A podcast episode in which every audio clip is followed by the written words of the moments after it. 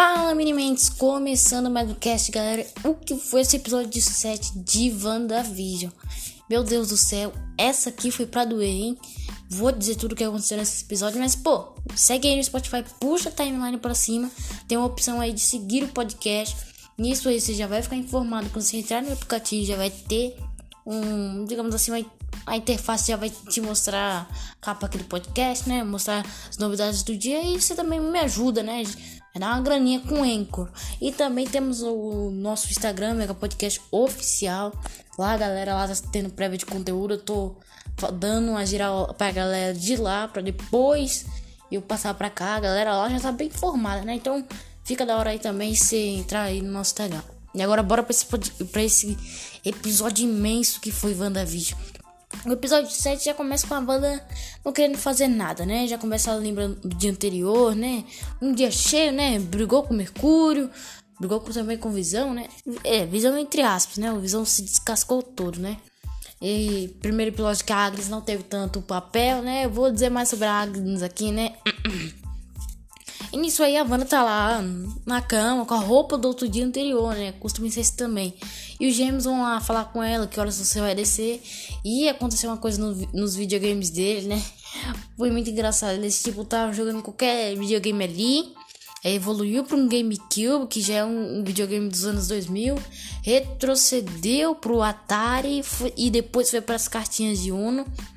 Foi bem bacana aquele momento e também mostrou como a Wanda tá destabilizada, né? Ao ponto das coisas começarem a se mudar ali, né? Começarem a retroceder na linha temporal. Você vê como a, as coisas que a Wanda tá manipulando tá tão certa como antes, né? E o James até mencionou o tio Pietro, né? Mas a Wanda disse que o tio não, não é o tio deles de verdade, é alguma coisa assim do tipo. E custa pensar o que aconteceu com o cara, né? Ele, ele também não apareceu o episódio todo. E depois a Wanda desceu para casa, né? Foi fazer um cafezinho, mas aí veio uma abertura imensa dizendo que era tudo Wanda. É, um jornal tinha Wanda, um, uma placa de carro era Wanda. Tudo era rodava em torno de Wanda na abertura. Uma abertura até que meio chata, né? Eu preferia as outras, né? Mas, mas tudo bem. E nisso aí, a Wanda até tira o videogame das crianças. Ela não tá nem aí, nem sequer pros filhos direitos, né? E é o tanto que ela deixa a porta aberta para todo mundo saber que ela tem poderes, né? Custa lembrar esse, esse momento aí também. E nossa querida Agnes, né? O episódio passado ela não tinha aparecido tanto assim. Foi uma vez ou outra lá com o Visão, ela saindo de Westview, assim, do nada. Que quem ganhou um grande papel mesmo foi o Pietro, né? Pietro foi um cara bastante escalado no episódio anterior. E a Agnes aparece, né? Pô, tá, a gente tá com saudade dela, né? Eu vou dizer o motivo que eu não gostei dela. Vocês já vão saber aqui no, no cast. Bom, ela chega lá, em, lá na casa da Wanda, conversa lá, tem uma conversa, vê que a Wanda não tá bem até leva as crianças. O que acontece em torno desse episódio todo é aquela coisa da do personagem virar pra câmera, né? E, e sei lá, desabafar, como eu vou dizer assim, né? Meio que desabafar, alguma coisa assim do tipo. Lembra muito também um Modern Family, né? Que é uma série estilo sitcom, pelo que eu lembro e tem essa pauta de sentar em algum canto da sala, conversar com a câmera e tipo os outros personagens estão de boa, é só você que sabe que você tava falando com a câmera. E nisso aí a Wanda começou a falar com a câmera e tipo a, a ela deixou a, os gêmeos com a Agnes e a Agnes vira pra câmera e diz: Eu já mordi uma criança. Quem é que ela pensa? Fica fazendo essas coisas. E a Agnes também conta que tem uma verruga, né? Coisa de bruxa. Tem que, tem que, tem que ficar esperto com essa mulher. Essa mulher tá muito estranha. E nisso aí já pula pra parte de fora do Rex, né? Mônica Rambeau e James Woods naquele carro lá da Sword o James Wu vê que no, no celular dele a, a Das conseguiu passar os dados do computador do Hayward para o celular dele e descobriu que o plano do Hayward é o subplano ainda é deixar o Visão online. Mas para quê, né? Será que é para trazer o Ultron, né? Você vê que a, que a Sword lá no, na introdução dela lá do episódio 4, 5, a Sword em si estava investindo em nanotecnologia e deixando um pouquinho o lado espacial, o lado galáctico, cósmico tá parada. Então, essa tecnologia aí que a Sword provavelmente conseguiu, né? que ela tá conseguindo seria extraída do próprio Visão, né? Por isso, o próprio diretor interino da SWORD, o Hayward, quer deixar ele online para tipo dar um up geral em todas as invenções aí, mas deixando ele online do jeito que o Hayward é um canalha. Quem acompanha aí minhas análises completas de vez sabe que ele é um canalhaço. Eu xingo ele toda hora. Eu não xingo, né? Porque canalha é, sei lá, um palavrão. Mas ele não é bem citado aqui nas minhas análises completas, né? E nisso aí ele poderia até trazer o outro, né? Talvez de forma sem querer, talvez bem pensado. Talvez o próprio Hayward seja o outro disfarçado, né? Lembrando que o Visão, tipo, ele nasceu todo ciborgue e conseguiu adaptar para um corpo humano, né? Então, um corpo humano entre aspas, né? A aparência. Então, o Ultron vai que consegue também, né? Não custa pensar. Agora, eles estavam lá no carro e iam atrás daquela engenheira astroespacial que não é a sua Storm. Oh, que pena! Não é a sua Storm nem a High Willis. A gente desperdiçou teoria à toa, hein? Não foi nada do que a gente pensou. Mas é tipo uma engenheirazinha qualquer, né? Mas que custa pensar que na, nessa amizade delas aí, ela poderia ser a filha do Talos, o Screw que gente acompanhou lá em Capitã Marvel, né? Então ela, ela poderia ser mais Screw, aquela mulher ali, hum, disse nada, né? Tô caladinha na minha, não sou Screw nenhuma. E se ela for uma Screw, mostra como os Screws estão inclusos na sociedade, né? Como eles estão disfarçados, isso leva aos eventos de invasão secreta também. Que vai ser uma série, né? Vai que impulsiona por um filme aí. E nisso aí tem aquele tal carro abrigo que sinceramente não é um dos melhores dos carros não, hein? Tipo, tá bonito, mostrou-se resistente, mas na hora da Mônica Rambeau entrar no Rex, meu Deus do céu, foi um sacrifício. Ela foi com tudo pro Rex naquele carro abrigo, o carro virou, ela saiu do Rex e literalmente entrou sozinha, né? E tipo, James Wu, a suposta filha do Talos, estavam tipo, caraca, meu Deus, ela vai estar sozinha. Não fizeram nada, nem sequer ajudaram a Monica Rambeau.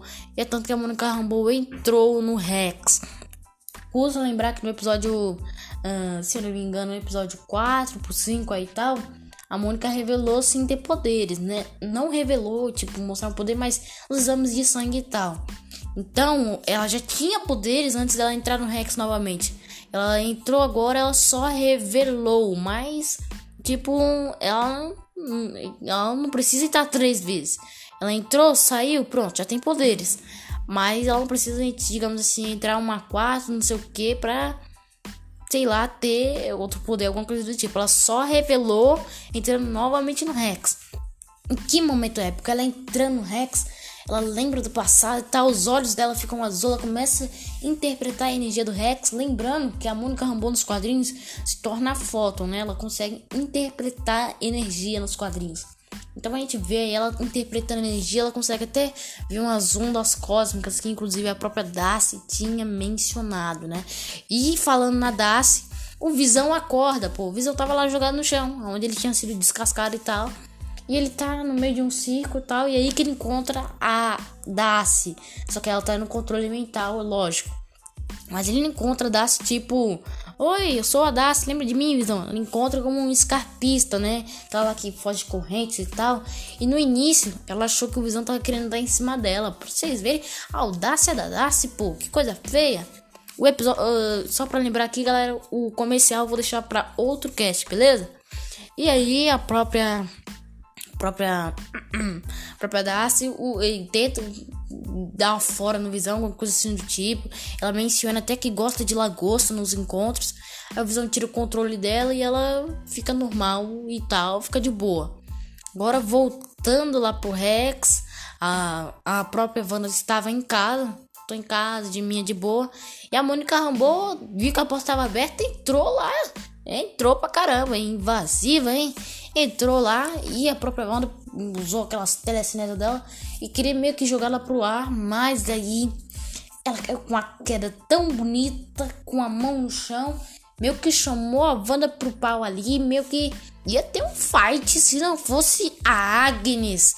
Eu tô falando que essa mulher é ruim, galera. Eu tô falando que ela é ruim pra caramba. Vocês estão achando que ela é boazinha.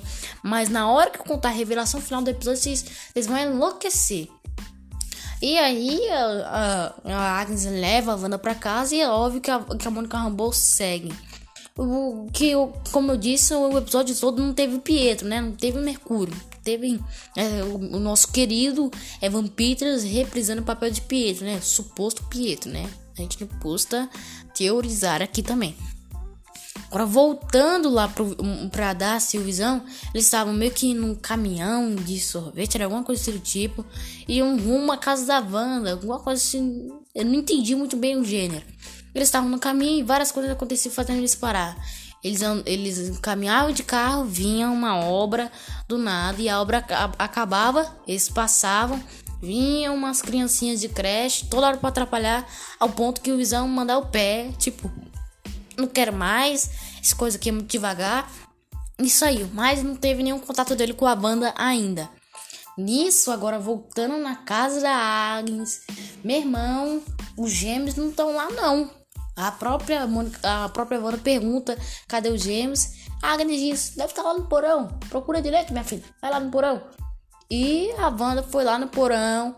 Porão cabuloso, cheio de coisa de magia, cheio de coisa de demônio. Ah, vale Cristo. Aquela coisa ali foi pesada, hein? Foi pesada pra caramba. Cheio de energia roxa, cheio de coisa maliavélica. E, ela, e a Wanda chega perto de um livro, né? Aí sim vem a Agnes e, dimension, e diz com essas palavras que a Wanda não é a única bruxa em Westview. E ela se revela a Agatha Harkness aí.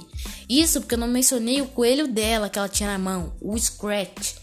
Pô, pra quem, quem tá manjando aí do inglês americano, Scratch é muito sublime ao diabo. Caramba, foi cabuloso isso daí. Eu tô falando que essa, que essa mulher aí é ruim. E nisso aí a Wanda, tipo, que que que houve? Cadê, cadê o Gêmeos? Que que esse coelho aí? E, e a Agnes é, meio que lança um feitiço nela. Não sei se ela manda um feitiço para controlá-la, apagar a memória ou dizer a verdade. E começa uma, meio que um videoclipe da Agnes, né? É, com a musiquinha e tal, é Agatha e mais ninguém, tipo, mostra ela fazendo as coisas, é controlando o Herb para ele ficar gaguejando na hora de contar as coisas de provisão, controlando o show de magia, tudo foi Agatha e mais ninguém. E aí o episódio acaba. Mas agora vou mencionar um pouco aqui do comercial, né? O comercial é de uma mulher que tem depressão e ela toma um, ela vai, o médico recomenda um comprimido chamado Nexus para ela acordar para vida, né? Tô ativa, sair da depressão. Para quem sabe nos quadrinhos, quem manja bem, Nexus é um nome de seres que podem manipular a probabilidade, né? Meio que criar umas realidades aí e no caso da, da nossa realidade aqui, da nossa Terra 1666, é a Wanda. A Wanda tem esse poder de manipular a probabilidade. Então, a Agnes poderia simplesmente, né? Poderia, sei lá, usar a Wanda para alcançar seus objetivos, né? Vai que ela manipula a probabilidade do meu Mephisto acordar, acordar no tempo certo e achar a Agnes legal e usar a Agnes como sei lá, casar com a Agnes, porque é probabilidade, né? Nunca se sabe. Ela poderia usar isso daí também. Agora vamos para a primeira cena pós-créditos. Em todos os episódios de WandaVision nunca teve uma cena pós-crédito, mas isso aqui tem. Mônica Rambeau é, olhando a casa da Agnes e tal, ela chega na parte do porão que liga a entrada de fora, alguma coisa do tipo. Ela vê as energias roxas, parece que ela já consegue interpretar as energias roxas que tem naquele porão, só de cara de ver. Mas aí chega o suposto Pietro, né? Pô, você tá espionando? Que feio, não pode espionar. Chega lá, chega lá na Mônica, né? E o episódio acaba. Eu acho que sim vai ter um fight entre esses dois no episódio 8, que inclusive vai ter análise completa hoje, né? Fiz aqui o do 7, ainda hoje eu tô planejando fazer o react do, da animação da Disney, né? Luca. Tô planejando fazer o react também do, do filme, é, do trailer do Mundo em Caos, né? Que vai ter filmão que vai ser. E ainda vou fazer a análise completa do episódio 8, né? Você vê como, como eu tô com a agenda cheia hoje, né? E o episódio pós-crédito termina nisso, né? Pô, vai ter um fight entre esses dois aí. Eu tô esperando. Eu, sei vocês não têm ideia de como eu tô aqui no hype pra esse fight, hein? Bom, valeu, Minimentes, e fui!